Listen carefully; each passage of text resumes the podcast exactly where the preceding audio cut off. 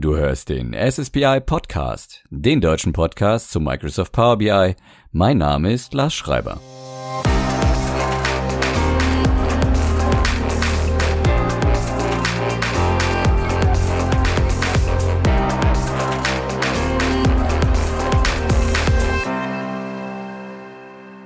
Ein fröhliches Moin aus Hamburg und herzlich willkommen zur aktuellen Episode des SSBI Podcast. Schön, dass du wieder dabei bist. Heute geht es weiter mit der Erkundungstour durch die Power BI Plattform und ich werde über die Aufgaben von Power BI Desktop als Entwicklungsumgebung sprechen. Wenn das spannend für dich klingt, dann sei bitte mein Gast. Zu Beginn möchte ich Power BI Desktop in die Power BI Plattform einordnen, um ein wenig Orientierung zu geben. Und das Sinnvollste dafür ist, wenn du auf meine Website für die aktuelle Podcast-Episode gehst und dir dort das Power BI End-to-End-Diagramm von Melissa Coates ansiehst, ähm, auf der Melissa einen Großteil der Power BI Plattform sehr übersichtlich darstellt.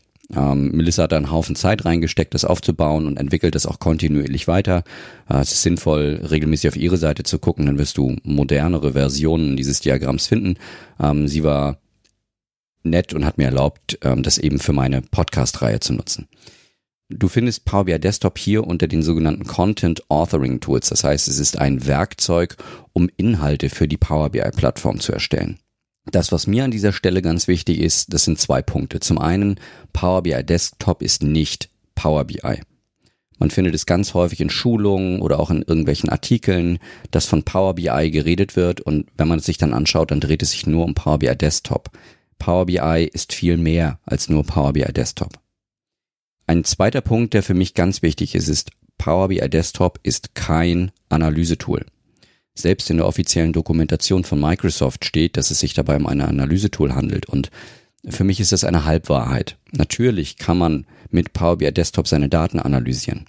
Und wenn ich für mich in meiner Controlling-Tätigkeit vor einigen Jahren ähm, Tools gebaut habe, um meine Daten im Controlling zu analysieren, ja, dann habe ich mir die Tools in Power BI Desktop gebaut und sie auch dort konsumiert. Für eine Person mag das stimmen. Aber was ist, wenn ich meine Berichte mit Kollegen teilen möchte? Dann habe ich, sofern ich ausschließlich über Power BI Desktop verfüge, nur die Möglichkeit, meine PBIX-Datei, das ist die Endung einer gespeicherten Power BI Desktop-Datei, ähm, dann kann ich nur diese Datei mit meinen Kollegen teilen. Und je nachdem, wie groß sie ist, kann ich sie halt noch in eine E-Mail packen oder wenn es größer ist, muss ich es eben auf ein Laufwerk tun, auf das alle Kollegen gleichzeitig Zugriff haben. Aber das kann es nicht sein, denn ich bin durchaus in der Lage, in einer solchen Datei mehrere hundert Millionen Datensätze zu speichern. Ein Kollege, der Zugriff auf diese Datei hat, kann zum einen sowohl diese Datei einfach auf einem USB-Stick entwenden und verfügt dann über alle Detailinformationen, ähm, zum anderen haben wir auf diese Art und Weise aber wieder genau das gleiche Problem wie mit Excel-Dateien. Wenn mehrere Nutzer Zugriff auf die Basisdaten haben, die den Report definieren, kann es eben auch passieren, dass verschiedene Versionen desselben Reports entstehen und die Zahlen dann bei äh, unterschiedlichen Empfängern der Reports trotzdem voneinander abweichen. Das ist ja der Grund, warum man zentral entwickelte Reports haben möchte, die dann über ein einheitliches Medium wie beispielsweise den Power BI Service geteilt werden. Das ist der Grund, warum man ein Data Warehouse für ein Unternehmen entwickeln möchte, damit für alle Empfänger der Zahlen diese eben auch gleich sind. Und selbst wenn sie falsch sind, sind sie für alle gleich falsch. Nicht, dass es unterschiedliche Versionen gibt. Falls du eine meiner vorangegangenen Episoden zu den Power BI Tools in Excel gehört hast oder dich vielleicht selber schon mit Power Pivot, Power Query, Power View und 3D Maps auseinandergesetzt hast, könnte sich hier durchaus die Frage aufdrängen, warum gibt es Power BI Desktop parallel zu den Power BI Tools in Excel? Und die Antwort ist mehrteilig zu geben. Es gibt verschiedene Gründe dafür.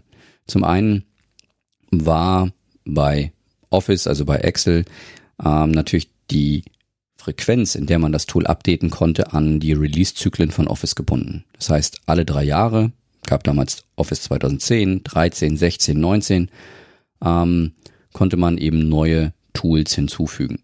Das war Microsoft zu langsam. Das heißt, man suchte nach einer Möglichkeit, das von Office zu entkoppeln und da lag es nahe, ein neues Tool außerhalb der Office-Welt zu entwickeln. Zudem war es so, dass ähm, Office in den allermeisten Fällen in der 32-Bit-Version installiert war. Und 32-Bit bedeutet, dass man maximal in der Windows-Welt maximal zwei Gigabyte an RAM für eine Applikation freigeben kann, sogenannt allokieren kann. Und da es sich bei Power BI hintergründig ähm, um eine In-Memory-Datenbank handelt, die eben mit dem RAM arbeitet, ähm, brauchte man eine Möglichkeit, um möglichst viel RAM allokieren zu können. Und da drängte sich dann die 64-Bit-Version auf. Das Problem ist, dass man aber nicht so einfach 64-Bit Office installieren kann, weil das dann mit vielen entwickelten Makros oder Schnittstellen zu beispielsweise SAP BW nicht mehr funktioniert. Das heißt, auch da suchte man nach einer Möglichkeit, das von Office zu entkoppeln. Und ähm, deswegen hat man damals dann das Ganze in ein anderes Tool ausgelagert. Natürlich war, und da habe ich jetzt keine Historie äh, mit dem Produktteam besprechen können, äh, natürlich war damals sicherlich auch schon die Idee der Plattform geboren. Das hat Microsoft nicht äh, zufällig wenige Monate später aus dem Boden gestampft. Und man braucht eben eine Entwicklungsumgebung, die es zum Beispiel auch möglich machte, Row-Level Security, also Zugriffsberechtigungen auf die einzelnen Datensätze ähm, zu definieren. Und das funktioniert halt in Excel nicht, das geht aber in Power BI Desktop. Ein weiterer Grund, warum es dieses Tool außerhalb von Excel gibt, ist natürlich auch, dass es sich nicht ausschließlich an ehemalige oder fortwährende Excel-Nutzer richtet, sondern natürlich auch an professionelle BI-Entwickler. Und ähm, allein das ist schon ein Grund, das nicht in einem Office-Produkt zu beheimaten, sondern eine separate Entwicklungsumgebung dafür zu schaffen. Dann ist es so, dass in Power BI Desktop ein paar Dinge integriert wurden, die in Excel so nicht integriert wurden, zumindest nicht bis zum heutigen Tage. Ich bin jetzt äh, kein Experte darin, der bewerten kann, was davon in Excel gar nicht implementierbar wäre. Ähm, aber ich weiß, wie die Dinge halt sind, nicht zwangsläufig, warum sie so sind. Schauen wir uns die Dinge in der chronologischen Reihenfolge an, wie man ein Analysetool erstellt. Wir beginnen mit dem ETL-Prozess. Mit Power Query bin ich in Power BI Desktop in der Lage, entwickelte Custom Connectors zu verwenden. Das sind ähm, Konnektoren, also Anbindungen von externen Datenquellen an Power BI Desktop, die in der Sprache M geschrieben sind. Das kann ich für Power BI Desktop entwickeln. Solche entwickelten Konnektoren kann ich nicht in Excel nutzen. Ich weiß nicht, ab wann das eventuell in Excel zur Verfügung steht. Gegenwärtig ist es jedenfalls nicht so. Wenn ich dann auf meiner Maschine, auf der ich Power BI Desktop nutzen möchte, Umgebungen für die beiden Sprachen Python und oder R installiert habe, bin ich auch in der Lage, äh, Python und R für meinen ETL-Prozess zu nutzen. Also wer diese beiden Sprachen beherrscht, der ist in der Lage, sich das Leben erheblich einfacher zu gestalten. Dann schauen wir uns den Teil der Datenmodellierung an. Da gehe ich jetzt nicht auf jedes Detail ein, aber beispielsweise bin ich in Power BI Desktop in der Lage, Quick Measures zu nutzen, um mir das Leben etwas zu vereinfachen äh, und nicht alles unbedingt selber in DAX schreiben zu müssen. Die Datenmodellierung ähm, verfügt über beispielsweise bidirektionale Beziehungen. Ähm, ich glaube, es heißt gegenseitiges Kreuzfiltern auf Deutsch. Ähm, ich kann M zu N Beziehungen nutzen. Es muss also keine äh, M zu 1 Beziehung sein zwischen den Tabellen. Ich kann über DAX Tabellen erstellen. Das ist in Excel gegenwärtig auch nicht möglich. Das nur mal um ein paar Dinge zu nennen, die im Bereich der Datenmodellierung und im Bereich DAX funktionieren, die es in Excel so bis dato nicht gibt. Im Bereich der Datensicherheit hätten wir dann das Thema Row-Level Security. Ich kann also innerhalb meines Datenmodells dafür sorgen, dass die Berichtsempfänger nur die Daten sehen sollen, die für sie auch wichtig sind, beziehungsweise nur die Daten sehen, die sie sehen sollen. Sprich, der Vorgesetzte sieht alles, die Mitarbeiter sehen nur ihre Daten auf Englisch und auf Spanisch gegenwärtig und bekomme dann äh, tatsächlich visuelle Antworten geliefert. Das ist ein ganz neckisches Thema. Äh, gerade wenn man äh, mit Power BI Eindruck schinden möchte, also auf irgendwelchen Demo-Veranstaltungen, aber man kann damit mittlerweile wirklich sehr, sehr gut auch arbeiten. Ist also kein reines Demo-Feature mehr. Dann kann ich mich sogenannter AI-Visuals bedienen, also Visualisierungen, die künstliche Intelligenz mit ins Spiel bringen. Da fallen mir ähm, der Ski Influencer Visual und der Decomposition Tree ein. Äh, sind also Visualisierungen, die aus deinen Daten heraus für dich Strukturen erkennen und dich auf äh, Sachverhalte hinweisen, die du selber so noch gar nicht gesehen hast. Dann hat man natürlich das Thema der Custom Visuals. Das heißt, ich kann die Standard-Visualisierungspalette von Power BI Desktop um Visualisierungen erweitern, die ich aus dem Microsoft Store herunterladen kann.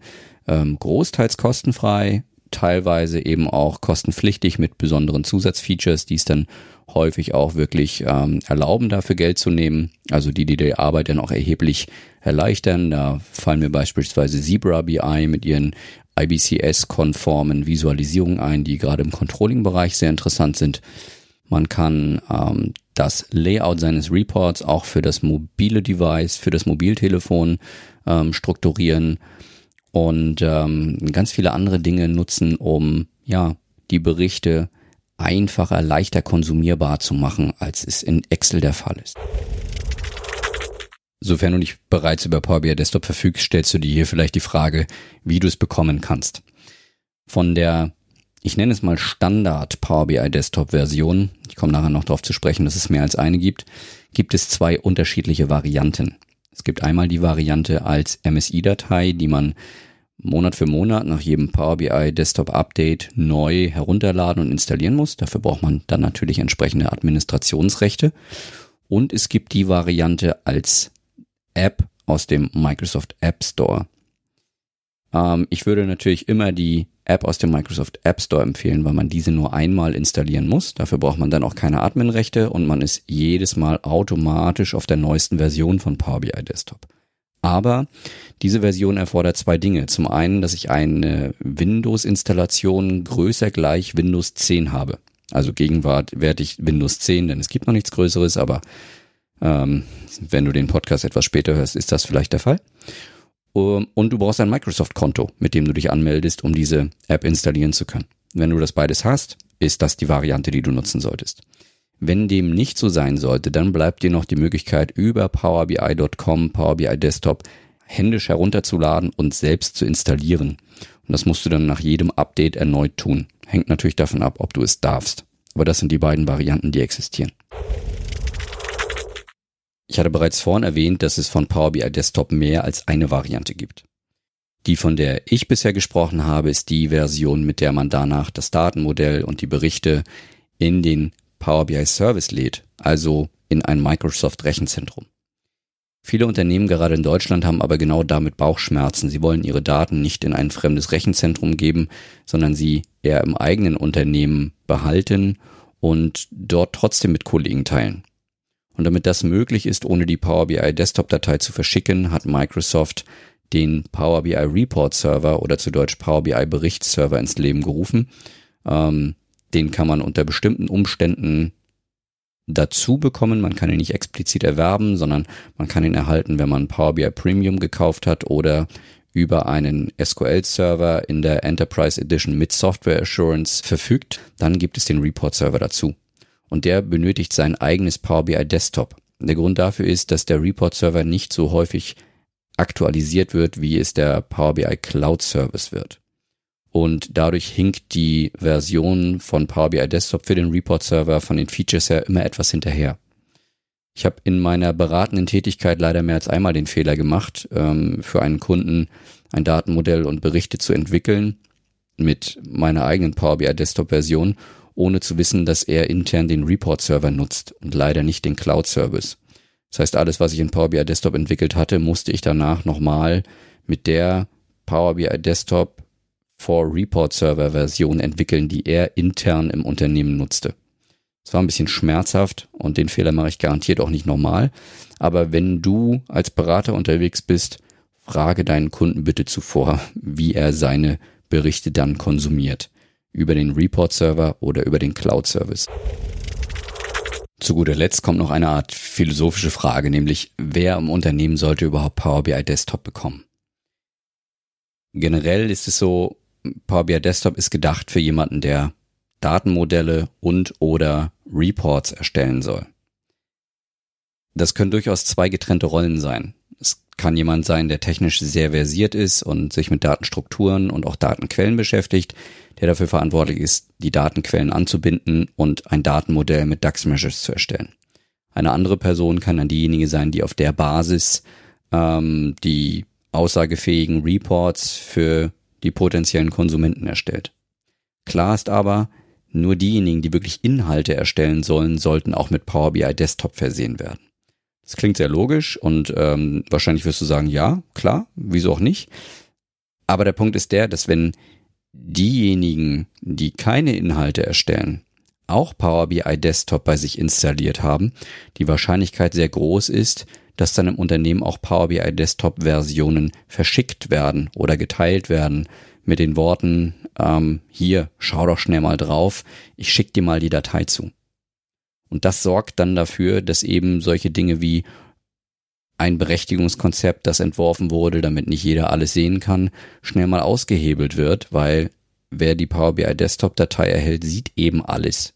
Da gibt es kein Berechtigungskonzept. Jeder kann alles einsehen.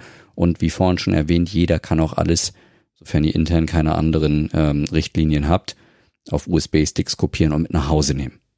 Deswegen würde ich mir sehr große Gedanken darüber machen, wer im Unternehmen soll denn Inhalte erstellen und wer soll eine Power BI Desktop Installation erhalten, auch wenn diese Software frei ist. Sie kostet ja nichts. Trotzdem sollte man darüber nachdenken, wer sie erhält. Und das soll es gewesen sein zum Thema Power BI Desktop. Natürlich gibt es zu diesem Tool und allem, was man damit machen kann, noch Unmengen mehr zu sagen. Wir könnten hier jetzt komplett auf ETL-Prozess mit Power Query, auf Datenmodellierung, auf das Schreiben von Measures mit DAX und natürlich auf das Erstellen der interaktiven Reports eingehen und wie diese dann in den Cloud-Service geladen werden. Damit kann man sich Wochen aufhalten. Aber das sollte gar nicht Gegenstand der aktuellen Episode sein, sondern vielmehr zu erklären, wofür Power BI Desktop überhaupt da ist, wie es in die Power BI Plattform hineinpasst, dass es verschiedene Versionen gibt, worauf dabei zu achten ist und die Diskussion anzustoßen, wer meiner Meinung nach Power BI Desktop im Unternehmen überhaupt bekommen sollte. Da kann man natürlich anderer Meinung sein. Ähm, wenn du andere Erfahrungen gemacht hast, lass es mich gerne wissen. Ich lerne immer gern dazu. Aber das sollte Gegenstand der aktuellen Folge sein und deswegen sage ich an dieser Stelle herzlichen Dank fürs Zuhören. Ich freue mich drauf, wenn du beim nächsten Mal wieder mit dabei bist und bis dahin eine wunderbare Zeit. Tschüss aus Hamburg, Lars.